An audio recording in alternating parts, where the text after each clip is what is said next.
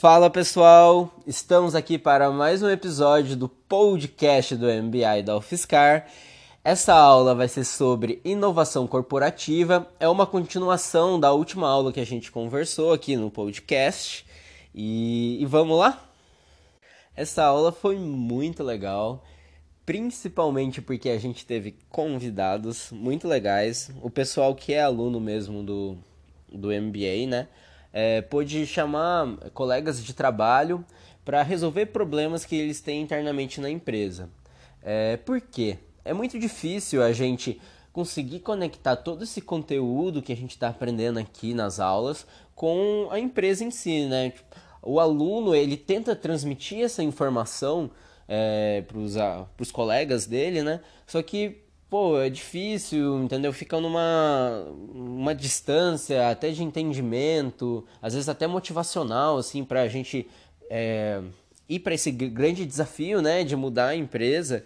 Então, nada mais do que trazer alguns convidados, né, dois a três convidados das empresas, para começar a ter essa pequena célula é, que vai gerar a inovação né? É, e essa transformação na empresa. Então trouxe-se convidados, é, a gente formou grupos, então os alunos até que também não conseguiram trazer algum colega, se juntaram a esses grupos e no início da aula o professor João Arcalá é, ele pediu para dar uma leve introdução de quais eram os problemas de cada, é, cada organização, né? E para ter essa pequena introdução do que teria que ser feito. Então, após isso, o João, né, o professor, é, ele começou a resgatar alguns conceitos da aula anterior que foram dados ó, somente aos alunos, né, e os convidados não tinham tanto conhecimento. Então precisou ter esse alinhamento inicial de alguns conceitos, né, como os oito passos de Kotter para mudança organizacional, para você liderar essa mudança, né, é, que passa pelo você criar um senso de urgência, né, o primeiro passo, para as pessoas te escutarem e entenderem que a mudança é realmente necessária, começar a comprar a briga, mas claro, a gente não sabe que vão ser todos, e aí para o segundo passo é realmente identificar quais são os agentes da mudança ali que vão estar tá junto com você, engajado, e até isso que a gente está tentando fazer na aula, trazendo convidados, a gente ter alguns agentes em volta né, do aluno para ajudar ele nesse processo. O terceiro passo é a criação de uma visão, né? Aonde, qual é o nosso objetivo com toda essa mudança, aonde a gente quer chegar e ter essa, isso tudo muito bem alinhado com os agentes. É, após isso, é, a gente ter realmente formas de comunicação interna na empresa para isso ser comunicado da melhor maneira, né? não ter falhas de comunicação, essa mensagem chegar a todos na empresa, então é legal utilizar todos os canais, ser criativo nesse momento, enfim. Após isso, a gente precisa muito empoderar as pessoas que estão começando a comprar essa briga, né? Então, tipo, remover obstáculos, trazer ferramentas, motivação mesmo. Enfim, é, precisa-se muito desse empoderamento, né, para elas começarem e até acreditarem que isso é possível. Após isso, a gente precisa é, começar a contemplar conquistas é, de curto prazo. É, a gente tem esse planejamento, pô, passo a passo, é isso aqui que a gente vai chegar após esse empoderamento, né? Que daí as pessoas vão começar a sentir que está começando a evoluir isso. Então, é, após isso, a gente consolida é, todos esses passos, né, mostra que isso está tá sendo efetivo, é, enfim, o antes e depois, enfim, essa fase de consolidação. E, enfim, a gente realmente, o oito passo é, é, sentir que isso faz parte da cultura, então a gente conseguir perpetuar isso realmente. E daí o RH trabalha muito bem, quando entrar pessoas novas, essas pessoas já entrarem nessa, é, nesse mindset. É, é por aí, realmente fazer parte do DNA. E aí, depois dos oito passos, o João passou um vídeo do Jack Welch. Cara, um dos melhores gestores, maiores gestores, talvez, da humanidade aí. E do último século, com certeza. É... Enfim. E aí ele trouxe algumas reflexões dele, né? Algumas percepções que um grande líder, né? Precisa ter. O, o, primeiro é que você precisa muito, muito mesmo, explicar para os seus colaboradores quais são os benefícios da mudança. Você explica muito bem aonde você está e aonde você quer chegar. Mas se você não mostra quais são os benefícios para essa mudança, as pessoas elas, enfim, não, não vão se motivar. Se você esquece disso, e é um grande erro que a maioria das pessoas cometem, é, enfim, as pessoas não compram a sua ideia. Você precisa falar, tipo, se vai ser flexibilidade que elas vão ganhar, se elas vão ganhar mais dinheiro, se, enfim, se elas, tipo, vai manter a empresa de pé que tá capengando, ou se vai ser, tipo, nada, entendeu? Mas você precisa mostrar e ter essa transparência do motivo da mudança e como isso vai implicar no colaborador, entendeu? Isso é muito importante. Segunda coisa é que depois que você mostra isso e começa a mudança, você tem que arrumar essa bagunça. Você começou, tipo, vai ter vários entraves buro burocráticos mesmo para eles não conseguirem fazer algumas coisas. Não só burocrático, mas outras coisas mesmo, entendeu? Que são extremamente impeditivos. É, a, a própria estrutura organizacional da empresa às vezes faz isso, os clientes não ajudam. Enfim, tem várias coisas que podem. É, desmotivar e ser um obstáculo, então precisa muito é, arrumar essa bagunça, senão, enfim, eles vão bater no muro e, e você mesmo às vezes nem vai estar tá ajudando nesse sentido, você vai estar tá isolado da bagunça, então não, não faça isso, vamos lá arrumar. É, além disso, você precisa ser uma pessoa extremamente. A palavra que ele usa é generosidade, generosa. Mas o principal que eu senti ali é que você precisa ficar muito feliz pelos outros. Então, quando você gosta do sucesso das pessoas, quando você sente isso genuinamente, assim, compartilha, a pessoa ganha um bônus, você comemora junto com ela, você dá um aumento de salário com ela, pô, enfim, muita comemoração, isso, pô, é um, uma das melhores coisas que um líder pode fazer e gerar todo esse ambiente, enfim, e isso ser realmente genuíno é, facilita muito nesse processo. A outra coisa é que seus liderados precisam muito se divertir. É, e ele pergunta realmente: você consegue proporcionar isso para os seus colaboradores? É, essa diversão no dia a dia, eles gostam muito do que eles estão fazendo, ou até algumas outras coisas durante o dia a dia que são divertidas, eles gostam de estar na empresa. Enfim, é, é, muito importante isso. E aí isso é até aliado você a fazer pequenas celebrações. Ele dá um, ele enfatiza muito que pequenas vitórias precisam ser vistas como grandes vitórias, celebradas como grandes vitórias. Se você faz um conjunto de grandes vitórias, é, dessas pequenas vitórias serem celebradas como grandes vitórias, no final aquela grande vitória vai ser maior ainda e, e o conjunto delas vai proporcionar isso. Então é extremamente importante isso. E ele volta a bater na diversão, que você precisa ser o, o, o Chief Fun Officer, o, o, o chefe de inovação da, da, empresa, né? E, enfim, muito, muito legal esse conceito. E, e no final, ele comenta da grande responsabilidade que você tem como um líder porque você no final está liderando e impactando diretamente diversas famílias, entendeu? Do, no seu negócio. A partir do momento que você tem, tipo, todo mundo que ele é seu funcionário, você consegue visualizar como se fosse uma, um sustento, né? A empresa é isso.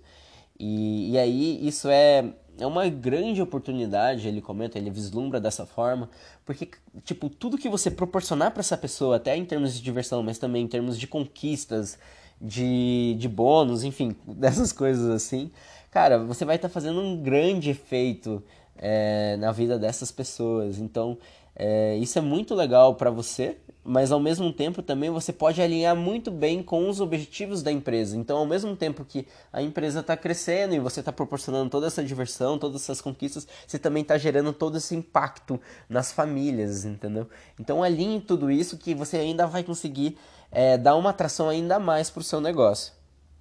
Aí ele começa a apresentar alguns gráficos. É, um é de tecnologias e tendências que estão moldando o futuro, então tem uma lista ali de como impressão 3D, Big Data, energias renováveis, robótica, blockchain, e aí umas coisas até mais para frente, igual é, humano 2.0, economia circular, é, internet da energia, um monte de coisas assim bem legais. É um gráfico de como essas coisas se conectam. Depois disso ele também pega um gráfico que é como se fosse uma timeline é, de que mostra quantas startups são avaliadas em mais de um bilhão. Então você consegue ver que lá para 2010 tinham poucas, e aí você vai vendo que quanto mais você chega perto de 2016, 2017, vai chegando uma infinidade ali de startups. Então isso mostra como as coisas estão acelerando, né? E aí ele começa a entrar em alguns cases, ele fala da Status 4, que é uma a empresa que ele ajuda para a solução de desperdícios de água, que juntou IoT, Machine Learning, dados, enfim, tudo isso para proporcionar a solução. Ele falou do case da Movida também, enfim. E, e aí depois a gente, ele falou bastante também de corporate startup engagement, que é basicamente você consegue é, gerar inovação ou no seu core ou em, em, produtos, né, em negócios adjacentes a esse core, ou fazer alguma coisa extremamente nova é, para você fazer essa inovação. E aí tem alguns veículos para dar esse suporte, né? Então você pode fazer um, tipo, desenvolver um produto internamente, né, a, área de P&D mesmo. Você pode fazer uma aquisição, né, uma fusão de empresas, um M&A, é, ter parcerias estratégicas, é, ou a próprio venturing, então você gerar esses investimentos para ter acesso a oportunidades de crescimento, é, ou até uma incubação de negócios de uma startup dentro mesmo da sua empresa, é, para enfim para desenvolver essas coisas. Isso tudo é dentro de alguns prazos então por exemplo de um a três anos você consegue fazer um M&A ou até um desenvolvimento de produto algumas coisas de parcerias mas tem algumas coisas que vão ficando mais longas né? Você faz de quatro a sete anos talvez uma uma incubação de negócios, até a própria parte de venture. Então tem a timeline ali, e até o João tinha comentado que essa timeline deve ter encurtado, que tipo, ela é de 10 anos no, no gráfico, né?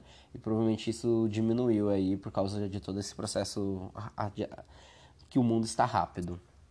Ele também trouxe várias fontes da CB Insights, de mostrando que players estão já tendo programas de inovação, é, enfim, é, venture capital mesmo no geral.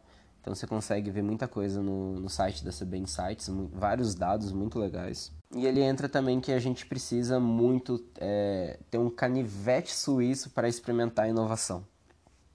Que o principal é isso. Você ter esse canivete e até o Gagliotti, que é o convidado daqui a pouco. Eu vou comentar dele. Os dois comentam muito desse canivete na inovação que em vários momentos você vai ter que escolher uma das ferramentas de inovação para você gerar isso dentro da sua empresa.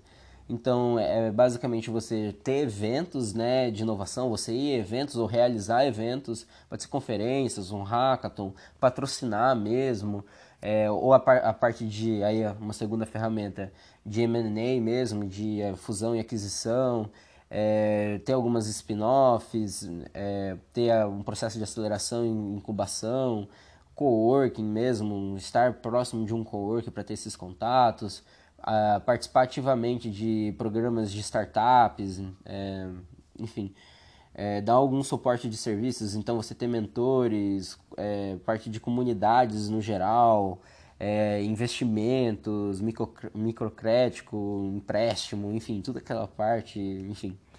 E aí você ter esse canivete e várias outras coisas que você pode imaginar também que façam sentido para o seu negócio, que estão conectadas com inovação, é muito interessante você estar tá capacitado para isso. Aí ele também trouxe um breve case de inovação da VLI, que foi deles pegarem uma startup de câmeras no geral, não lembro bem o conceito, mas é uma câmera que tem algum reconhecimento de inteligência artificial. E eles botaram na frente do trem e ele conseguia visualizar, é, tipo, qual. Acho que é lastro, não lembro o nome do. O, a, o negócio de madeira que fica no trilho, que se ele tá quebrado, se ele tá apodrecido, né? ele prejudica muito o trem, enfim. Então, você conseguir fazer essa manutenção, geralmente a pessoa tinha um, um, técnico que ia andando pelo trilho, olhando um por um, né? O cara andava quilômetros aí, vamos dizer.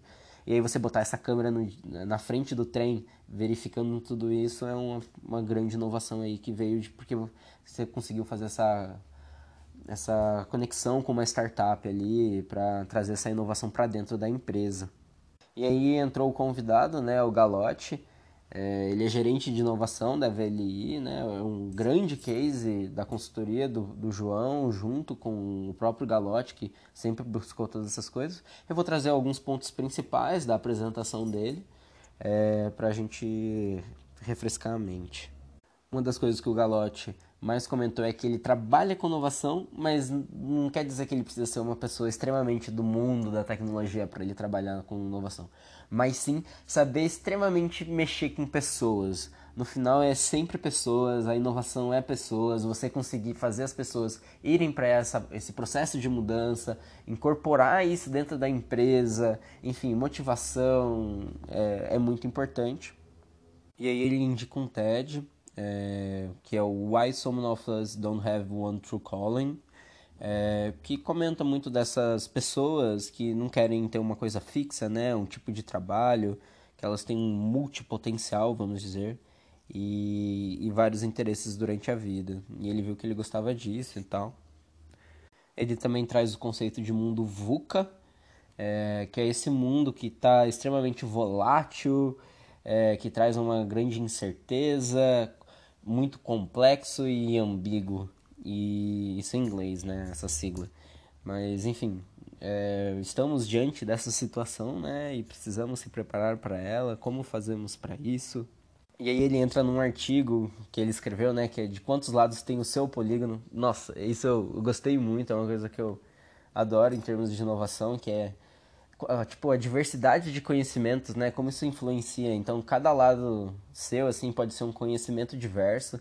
Então, é muito interessante você ter vários pontos diferentes mesmo que quando você cruza as diagonais, né, desses polígonos, cada convergência de um ponto desse é, pode surgir uma inovação, né? Você junta, sei lá, é, computação com ah, café, que é um outro gosto seu, aqui sendo bem simples, né, nesse conceito, mas vamos pensar em coisas extremamente diferentes. E aí sai alguma coisa muito legal que você junta tecnologia com café. Então, quanto mais diversidade você vai trazendo, então quantos mais lados você vai aumentando do seu polígono aí, a capacidade de inovar vai aumentando. Você conecta coisas que não, geralmente não se conectam, né? E, cara, sensacional. Muito interessante também você criar o seu projeto pessoal de inovação, um outro conceito, enfim, um outro estímulo que ele traz aí, né? Ele comenta de uma palestra que ele teve com o Gustavo Ziller, que é um roqueiro, que ele precisava entrar de cabeça, inovação precisa ser rock and roll, a vida precisa ser rock and roll, que foi sensacional. É... Enfim, ele entra em várias coisinhas aí, e aí dá para conferir também isso dentro dos slides. É, e aí, por fim, é, o João pediu para a gente fazer uma dinâmica é, de post-its, né? E que você tinha que escrever neles os principais insights que você leu dos microcases, né? Então, e além disso, também uns resumos de dores e elementos de senso de urgência envolvidos nisso tudo. É, você resol... Depois disso, a gente teve que dar uma acelerada ali, né? Que a aula estava acabando e a gente começou a responder quatro perguntinhas, que era qual era o core business da organização, qual dor ou oportunidade a ser trabalhada, qual a mudança necessária e como desenvolver o senso de urgência em torno dessa dor. É, com essas perguntas respondidas, a gente consegue começar a dar os próximos passos é, cada grupo passou isso ao final da aula para o João e a gente ficou de fazer uma apresentação de slides aí para ser o início da próxima aula. Legal? É isso, pessoal. Valeu por escutarem até aqui. Alunos muito aplicados, convidados aplicados. E vamos para cima que a gente vai fazer inovação nas nossas empresas. Valeu!